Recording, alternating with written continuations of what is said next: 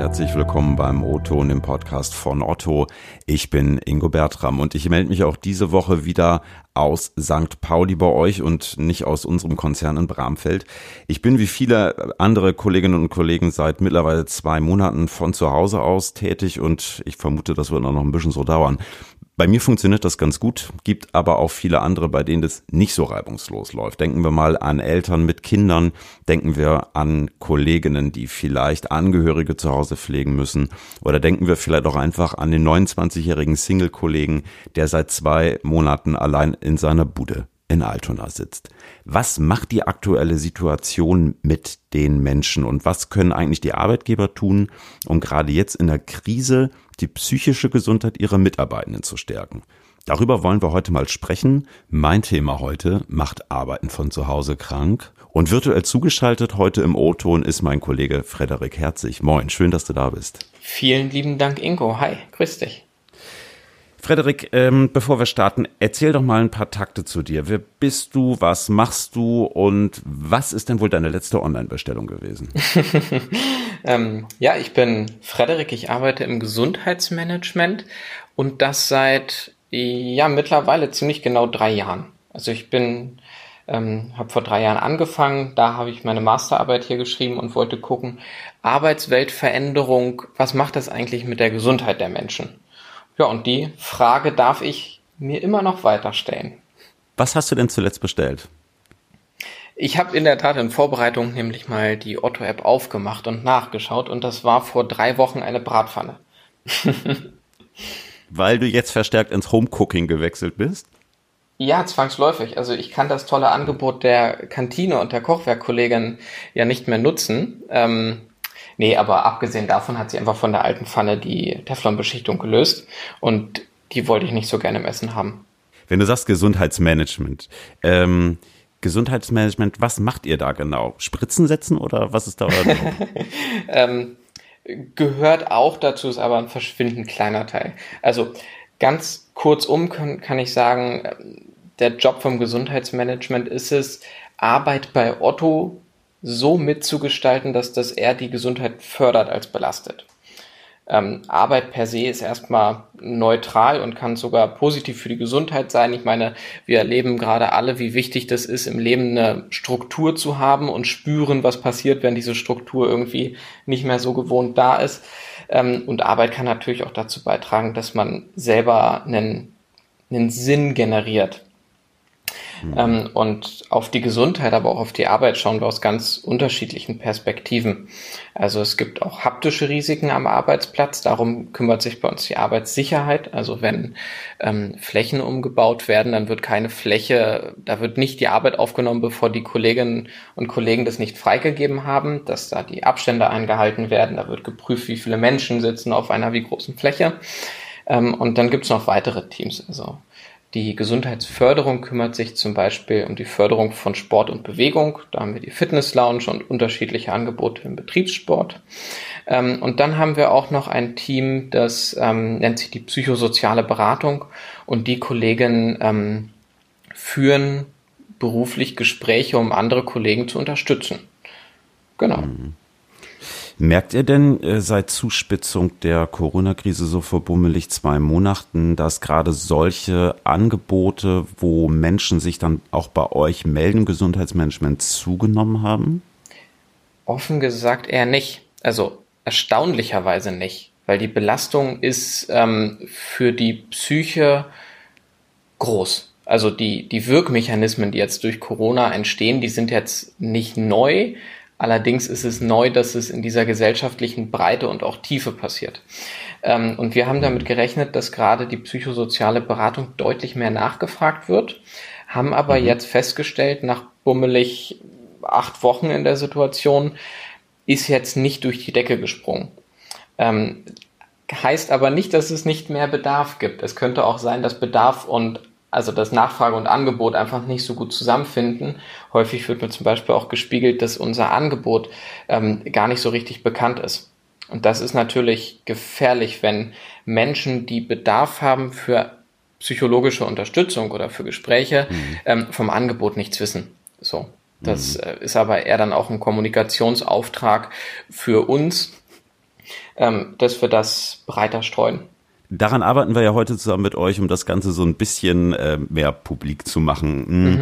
Wenn du sagst, äh, psychische Gesundheit, wie messt ihr das? Ich habe gehört, ihr macht ein Stimmungsbarometer mhm. intern, wo ihr auch das abprüft. Ähm, erzähl doch mal kurz, wie funktioniert das und wie messt ihr vielleicht sonst, wie es denn so den Kolleginnen und Kollegen geht? Mhm. Ähm, ganz standardisiert haben wir mit ähm, der mit F&Z, also Führung und Zusammenarbeit und auch dem Gesundheitsindex zwei etablierte Tools, die alternierend stattfinden. Also das eine Jahr ist F&Z und das nächste Jahr ist der Gesundheitsindex. Ähm, und das ist ein sehr aufwendiges Vorgehen, aber auch ein sehr präzises Vorgehen. Ähm, da greifen wir auf standardisierte Fragen zurück, gerade beim Gesundheitsindex natürlich, ähm, Fokus auf Gesundheit und auch die Psyche. Ähm, und da können wir auch davon sprechen, dass wir wirklich auch messen, wie die psychische Situation ist. Ähm, das Stimmungsbarometer ähm, hat eine andere Zielsetzung. Also da arbeiten wir extrem schnell. Das haben wir in der KW 13, das war so Ende März, ähm, angefangen im Auftrag vom Krisenstab, weil der Krisenstab wollte ein möglichst direktes Gefühl für die aktuelle Situation. Heißt aber natürlich auch, dass wir dann nicht davon sprechen können, dass wir die psychische Verfassung messen, so, mhm. ähm, sondern da geht's um einen Daumengefühl. Das aber in Ist-Zeit, weil wir festgestellt haben, die Situation verändert sich so schnell und die Hypothese, die ja am Anfang da war, ist und auch mitunter immer noch da ist, dass sich die Situation für die psychische Gesundheit auch weiterhin schnell verändert. Da bringt uns ein Turnus von alle zwei Jahre Gesundheitsindex halt relativ wenig. Ähm, mhm. Genau. Und deswegen haben wir sehr, sehr schnell eingeleitet, einen Stimmungsbarometer zu etablieren. Und das hat dann wöchentlich stattgefunden. Und da haben wir sehr, sehr schnell gearbeitet, aber nicht in der Tiefe, die wir jetzt vom Gesundheitsindex gewohnt sind. Mhm.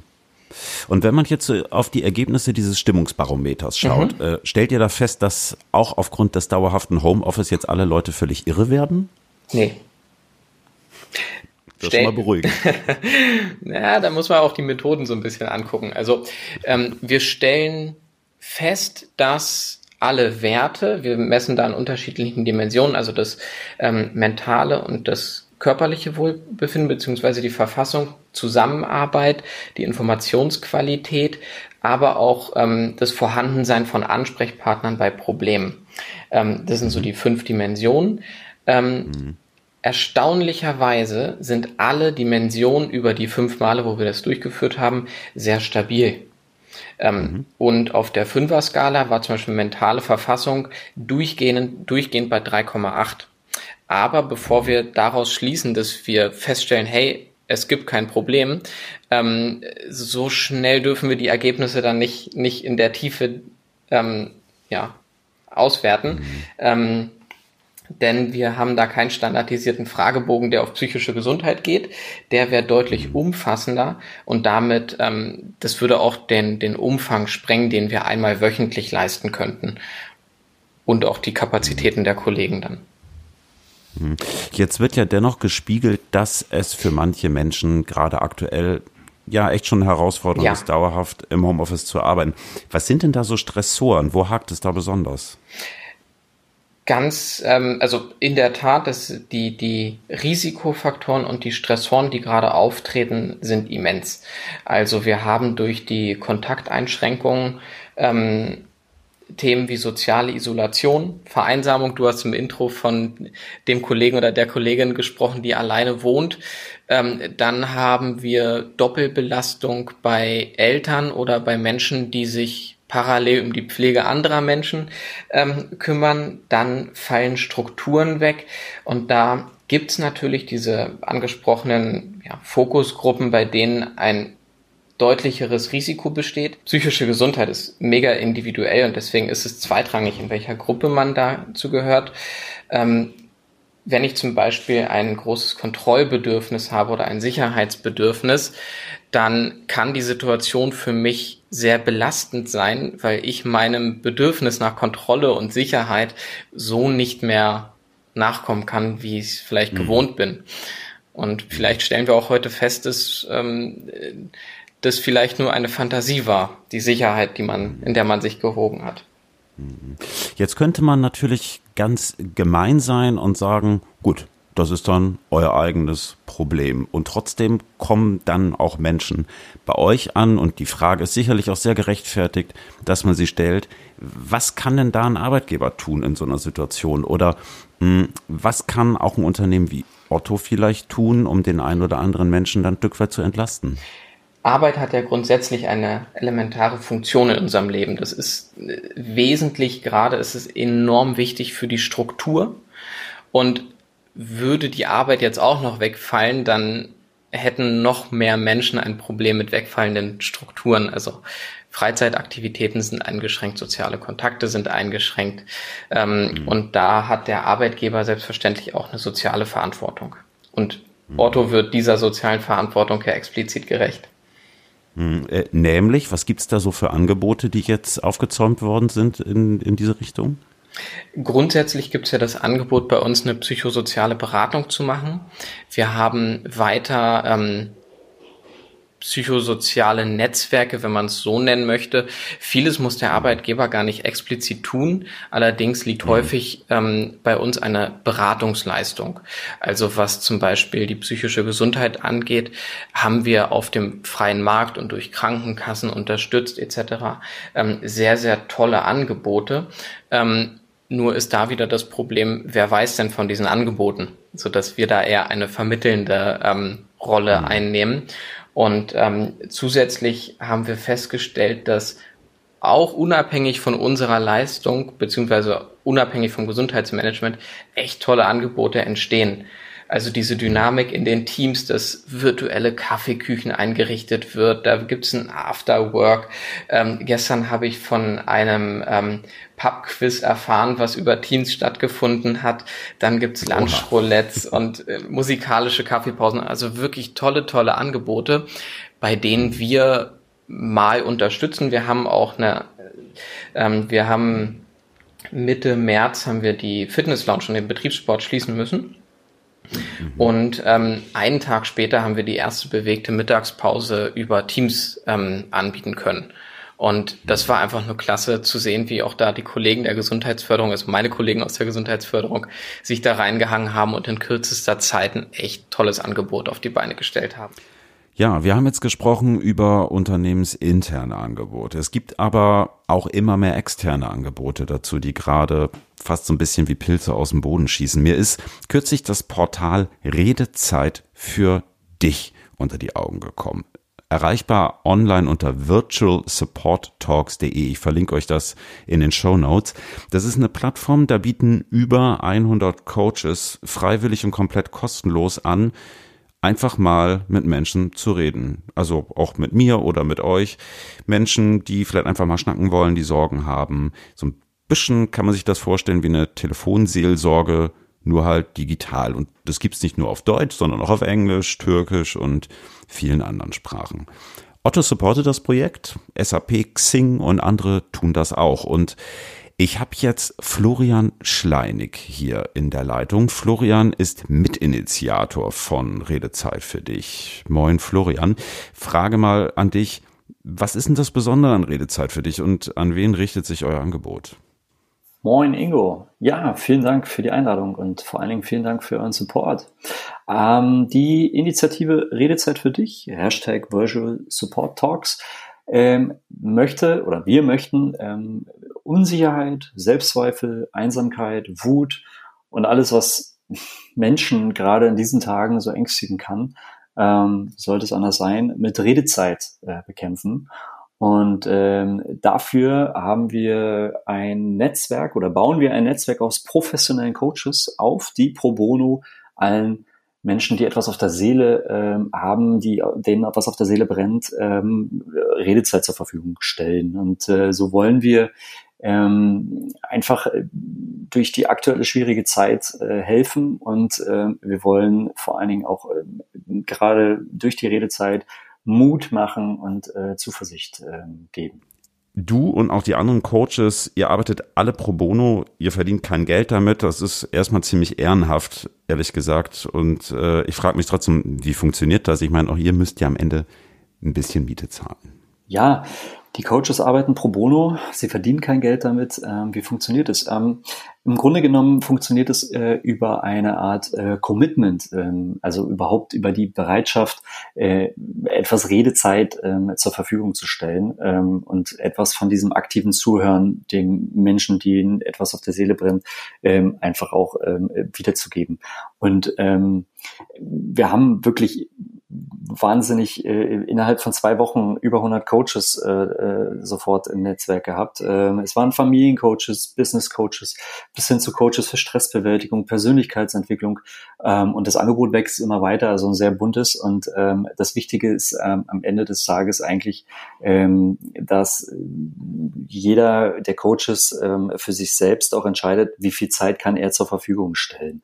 So funktioniert es am Ende des Tages. Also es ist natürlich uns wichtig, äh, oder wir wissen, dass jeder der Coaches eigentlich natürlich auch selbst für seinen Lebensunterhalt noch nebenbei arbeitet. Insofern ähm, haben wir keine Vorgaben in irgendeiner Form, wie lange die Gespräche sein müssen, wie viel Gespräche geführt werden müssen, etc., sondern wirklich wir vertrauen auf das Commitment ähm, der Coaches ähm, und das bedeutet aber auch, dass wir nicht das Recht haben, etwas ähm, äh, in Vorleistung zu gehen, also dass die Coaches in Vorleistung gehen quasi. Florian, schön, dass du da gewesen bist. Vielen Dank. Frederik, direkt an dich die Frage, wie bewertest du solche freien Angebote? Ich freue mich sehr über solche Angebote. Ich finde die Dynamik und das Engagement der Coaches genial. Ich finde es klasse. Ähm, möchte das allerdings so ein bisschen noch, noch einwerten und in Kontext geben.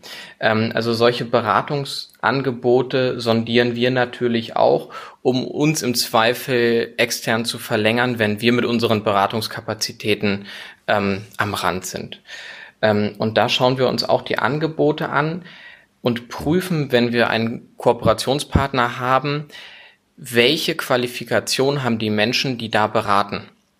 Das ist für uns sehr, sehr wichtig, weil wir ähm, wollen, dass es einen gewissen Qualitätsstandard hat und wir wollen auch sicherstellen, dass alle Menschen, die da beraten, mit psychischen oder mit besonders psychischen Sondersituationen gut umgehen zu können. Das heißt, als ähm, Grundqualifikation schauen wir immer, was ist das für ein Studium? Im besten Fall mhm. Psychologie, Sozialpädagogik, soziale Arbeit oder dann Facharzt für Psychiatrie und Neurologie, um mhm. sicherzustellen, dass die Menschen, die beraten, sich damit fundiert auseinandergesetzt haben. Mhm. Ja, Redezeit für dich, tolles Angebot. Schaut euch es gerne mal an. Ich äh, finde es richtig klasse, gerade solche Initiativen auch von uns aus zu supporten. An die ganzen Initiatoren und Coaches auf jeden Fall schon mal vielen Dank. Frederik, an dich mit Blick auf die Uhr. Letzte Frage. Wenn wir mal so auf die weitere Zeit schauen, die jetzt auch noch vor uns liegt. Wahrscheinlich arbeiten wir alle noch ein bisschen länger im Homeoffice. Wenn ich da gesund bleiben will, äh, körperlich ist das eine, aber halt auch so mit Blick auf den Kopf. Mhm. Kannst du da was empfehlen? Oder macht Homeoffice am Ende dauerhaft trotzdem krank, egal was man tut? Nee, das, die wichtigste Botschaft ist, man kann etwas tun. Ähm, und auch Körper und Seele und Geist gehört zusammen. Also auch rausgehen, im besten Fall in die frische Luft, ähm, und sich bewegen. Also das, die, die, das, was man jetzt machen kann, ist wirklich so back to the roots. Also ähm, Informationen bewusst konsumieren, bewusste Quellen und nicht permanent, sondern ein, zwei Mal täglich.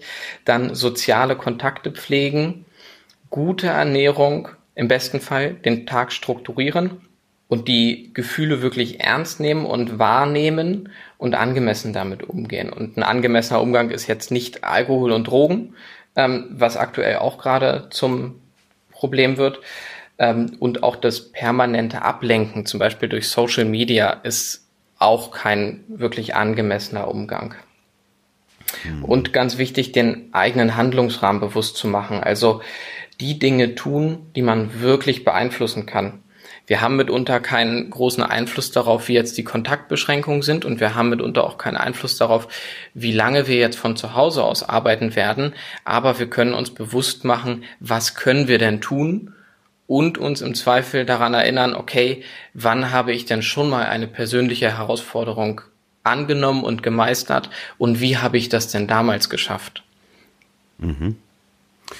Ich nehme mit, gesunde Ernährung, Ich mache mir jetzt erstmal ein Franzbrötchen warm. Das ist gut für die Seele. Lass es dir schmecken, mein Lieber.